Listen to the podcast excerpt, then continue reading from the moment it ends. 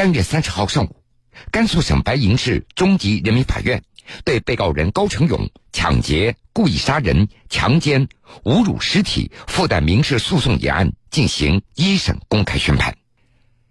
被告人高成勇犯抢劫罪、故意杀人罪、强奸罪以及侮辱尸体罪，被判处死刑，剥夺政治权利终身，并处没收个人全部财产。高成勇当庭表示服刑，不提起上诉。一九八八年至二零零二年，高成勇采用残忍手段杀害十一名女性，受害人中年龄最小的仅八岁。犯罪分子作案手段极其残忍，一度在当地造成恐慌。案件侦破跨度二十八年，被称为世纪悬案。二零一六年八月二十六号。高成勇在白银市一小学小卖部内被公安机关成功抓获。经过初步审查，高成勇对杀害十一人的犯罪行为供认不讳。甘肃省白银市人民检察院起诉指控：一九八八年五月到二零零二年二月间，高成勇以谋取钱财、强奸妇女、满足变态心理为目的。在甘肃省白银市、内蒙古自治区包头市，采取尾随女性入室作案等方式，实施故意杀人、强奸、抢劫以及侮辱尸体犯罪，共致十一名女性被害人死亡。从一九八八年至二零零二年，高成勇采用残忍手段杀害十一名女性，首案距二零一六年八月二十六日高成勇被抓获已有二十八年之久。这一系列案件时间跨度长，缺乏目击证人。本案最直接的线索是三幅犯罪嫌疑人的画像。这三张画像呢，只能在办案具体中、具体办案当中作为参参考。只要符合这三个人某一个特征的，是吧？都要重点进行取证啊，采集。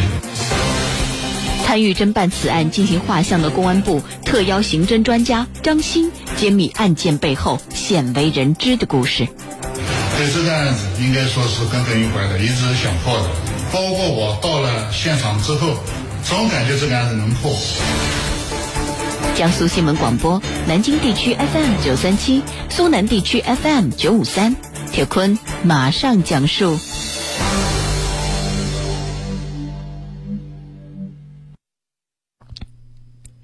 张鑫，上海铁路公安局刑事技术高级工程师。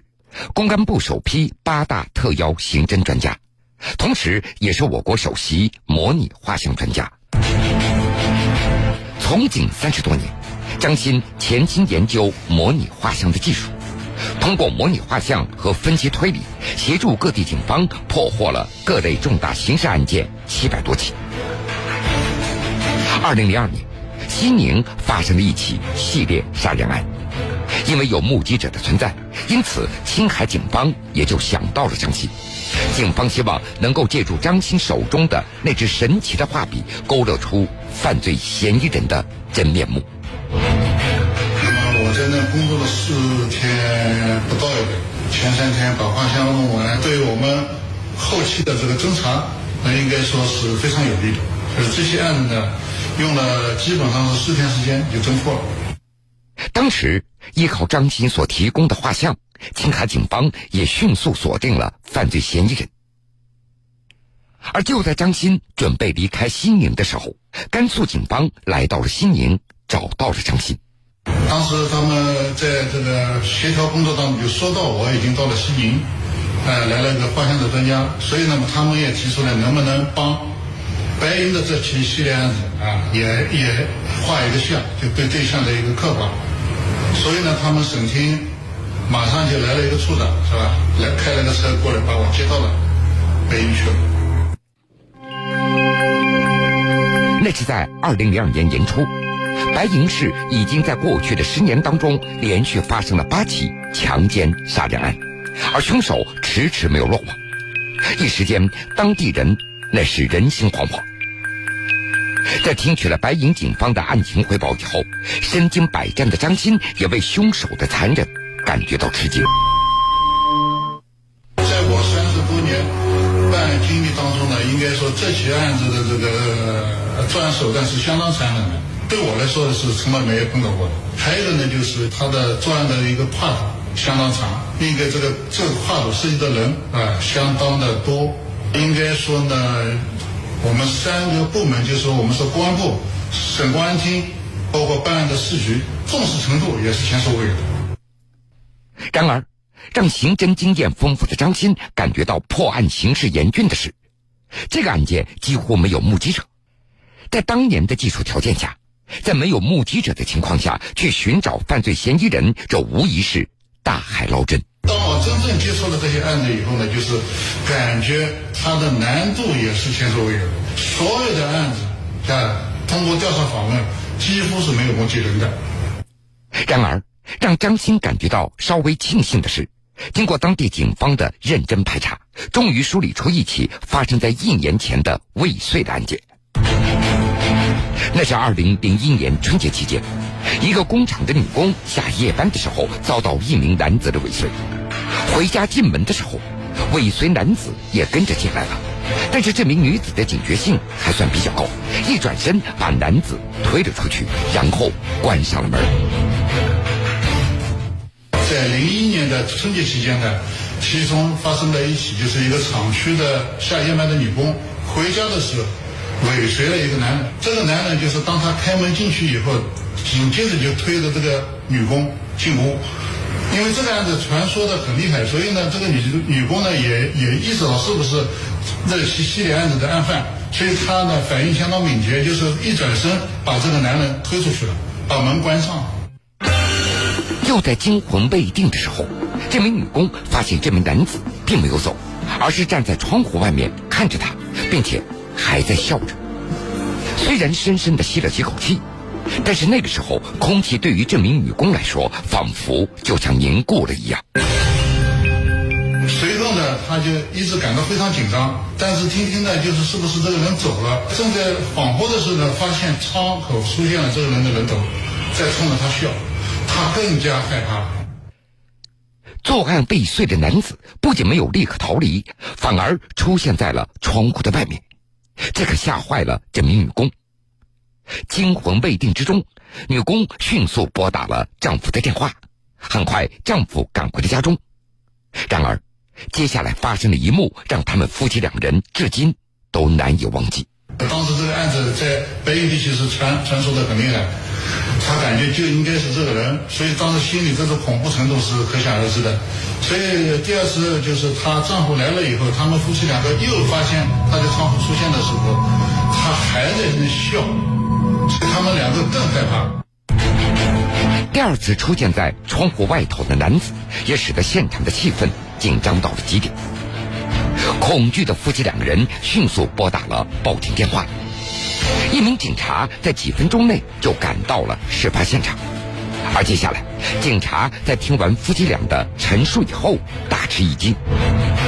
当他们讲清楚这个人的特征以后呢，他反应马上就反应过来，刚才接报的时候赶到现场的时候，路上恰巧碰到了类似这样的人，所以他们三个人一起在周边找了将近一天多时间，没有发现过。赶赴事发现场的警察与逃脱的犯罪嫌疑人擦肩而过。这样似乎只发生在影视剧当中的情节，如今却真实的上演了。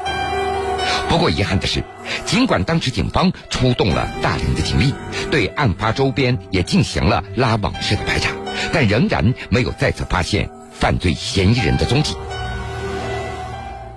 就在这起未遂案件过后的一年，张鑫又来到白银。接下来，他要根据这三名目击者的回忆，画出犯罪嫌疑人的。真实面目。我们说记忆是吧？记忆是不可能增加的、再现的，只能是消失，慢慢的消失。那么你间隔了将近一年多的时间，他应该说这种画像的困难是可想而知的。当时张鑫所面临的是前所未有的挑战。虽然目击者有三个，但这个时候距离事发已经过去了一年多的时间了。目击者是否能够准确的回忆起当天晚上发生的一切呢？这个困难主要是目击者的回忆，所以呢，这个画像呢，对我来说也是一个挑战。我记得三张画像本来打算是用一天时间完成的，结果足足用了三天。在画像开始之前，张鑫分别与三名目击者进行聊天。他发现，三人当中，单就记忆的深浅而言，女施主的记忆那是最为深刻的。一转身是一个照面，然后窗户第一次发现，啊，这是第二个照面。最后，她丈夫来了以后，他们夫妻两个共同对窗户外面这个人的一个照面是第三个照面。这三次的刺激，应该说对她是是刻骨铭心的。所以说，她的这种记忆相对这另外两个来说，要条件好一点。而那名与嫌疑人擦肩而过的警察，由于是被动记忆，因此他是最为模糊的，可信度也是最小的。然而。真正困扰张青画像的，还并不是记忆的深浅，而是目击者头脑当中的一些概念化的意识。所谓的概念化，是加上自己的主观的一些想象。就是说，他跟我描述的时候，就说这个人很凶，是吧？这个人笑的是很神经质，是吧？是一种奸笑。他用来跟我表述的这种语言。是完全是很多是带于这种主观的这种想象的因素在里头。如果当时张晶按照目击者这种概念化的描述进行画像的话，无疑会走入歧途。该怎么办呢？面对三名目击者或者带有主观色彩，或者没有完全一致的描述，张鑫并没有急于开始画像，而是不断的和目击者进行沟通。他需要通过聊天排除干扰，获得他真正想要的信息。因为案件重大，你不得不对每一个人描述进行梳理，啊，提取他们有用的部分。所以呢，我基本上是按照他们所描述的身高、体态、大致的脸型进行绘画的。我们说，不同的脸型、不同的胖瘦，它是跟这个人的五官是有关联的，也就是说。你这个胖人长不出个瘦鼻子，是吧？瘦人也不可能长出一个胖鼻子，是吧？你窄窄的眉框骨不可能长出一个大眼睛，所以说我们是还是要就是根据科学的这种观点，就是不同的五官形状与脸型的一种一种科学的这种这种规律去办啊。那么也就是说，去伪存真嘛，就是通过他描述的这些胖啊瘦啊。具体的脸型啊，是吧？宽窄啊，来判断他他哪些描述是可信的，哪些描述是主观的。经过三天的紧张的工作，张鑫根据三名目击者的描述，分别画了三幅犯罪嫌疑人的模拟的画像。对于张鑫而言，这次的画像或许是数百次的画像里最没有把握的一次了。最后画出来的效果呢，三张画像。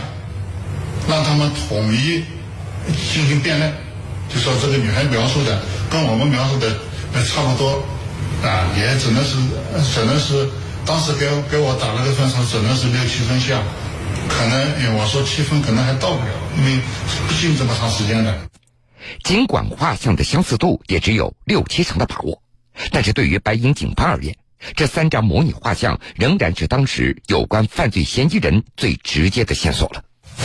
为就这种条件下，没有其他的这种对对象刻画的这种参考物的情况下，这三张像都是有一定的价值。但是就是说，你向社会公布的话，可能会对办案人带来一种负面的影响。所以呢，我对他们的呃故事呢，应该说，据我自己根据我自己的经验，这三大方向呢，只能在办案具体的具体办案当中作为参参考。只要符合这三个人某一个特征的，是吧？都要重点。进行取证啊，采集。在接下来的几年中，警方在白银开展了大量的工作，付出了极大的努力，并且对白银市数十万名男性进行了排查筛选工作。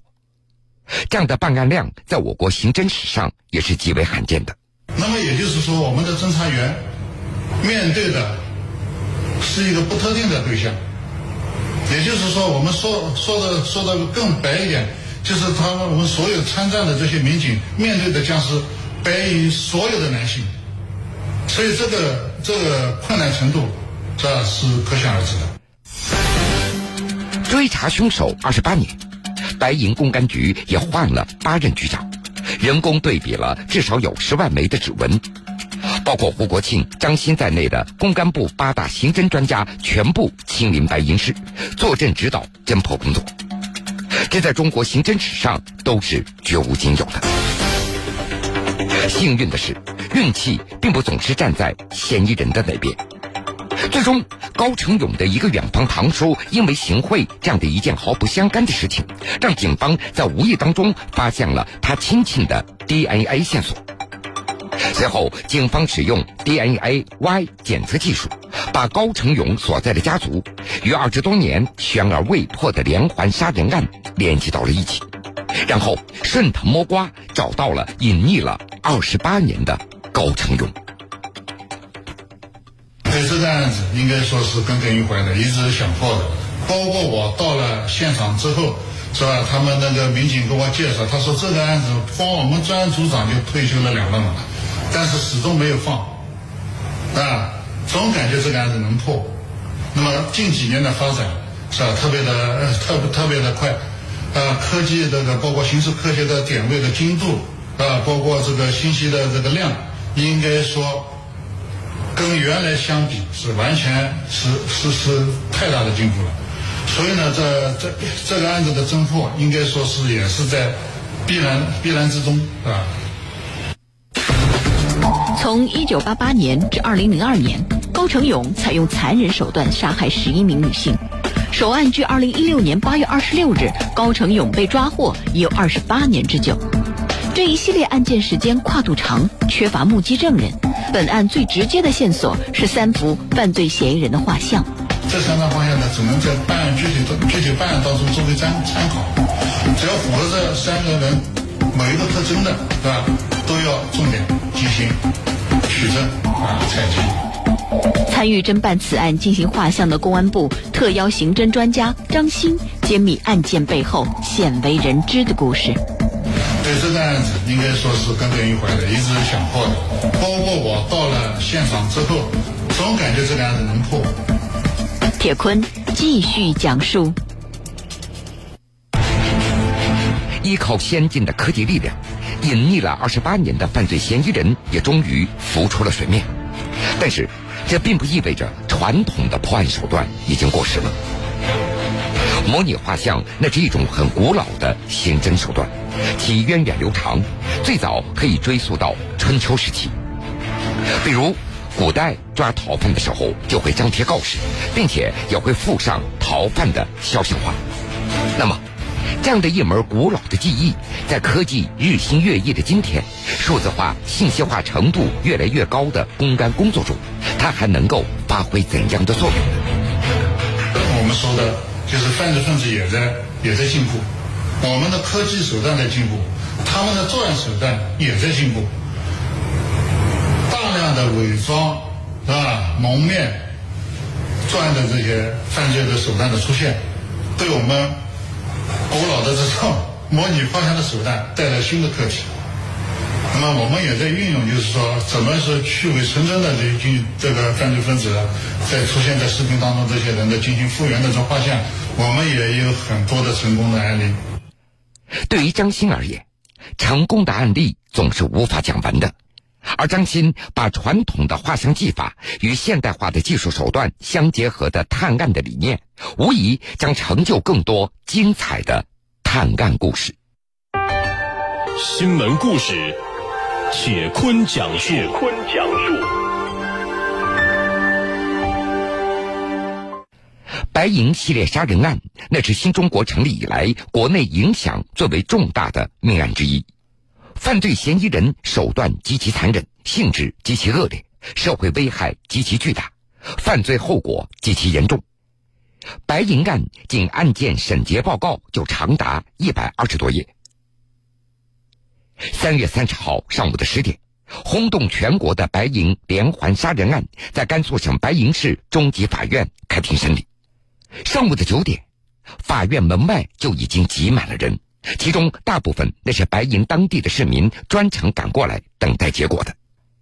市民高先生为了能够尽早知道高成勇的宣判结果，他特地是请假前来的。他告诉记者，当时嫌疑人作案的时候我才二十多岁，现在我都要退休了。你们外地人都不知道，当时我们白银市是怎么样的一种状态。很多女孩就连白天都不敢单独出门。现在，嫌疑人终于要宣判了。在法院的门口，一位大姐已经泣不成声了，她不断的在说着：“杀人偿命，天经地义。”杀人偿命，天经地义。像这样的杀人犯，杀人犯的话，感觉这是的，几十万三，千多万八，千多万八，都是他骗了他们一个清白不过的，人心都是人心都是寒冰死靠呀。三月三十号上午的九点，白银案主犯高成勇一身黑衣，戴着黑色头套出现在看守所的门前。在四名法警的护送之下，高成勇被带上囚车前往了白银市中级法院。上午的十点，高成勇这名导致十一名女性死亡的白银连环杀人案的被告人，戴着手铐脚镣被法警押进了法院。他光着头，穿着灰色运动外套，身材微胖。站在法庭的被告席上，高成勇安静地听着法官宣读判决书。甘肃白银中院一审宣判，白银连环杀人案被告人高成勇被判故意杀人罪、强奸罪、抢劫罪、侮辱尸体罪，数罪并罚，判处死刑。一直到宣判结束，高成勇全程面色平静，他表示服从法庭的判决，不上诉。对于判处死刑，五十四岁的高成勇或许早有心理准备了。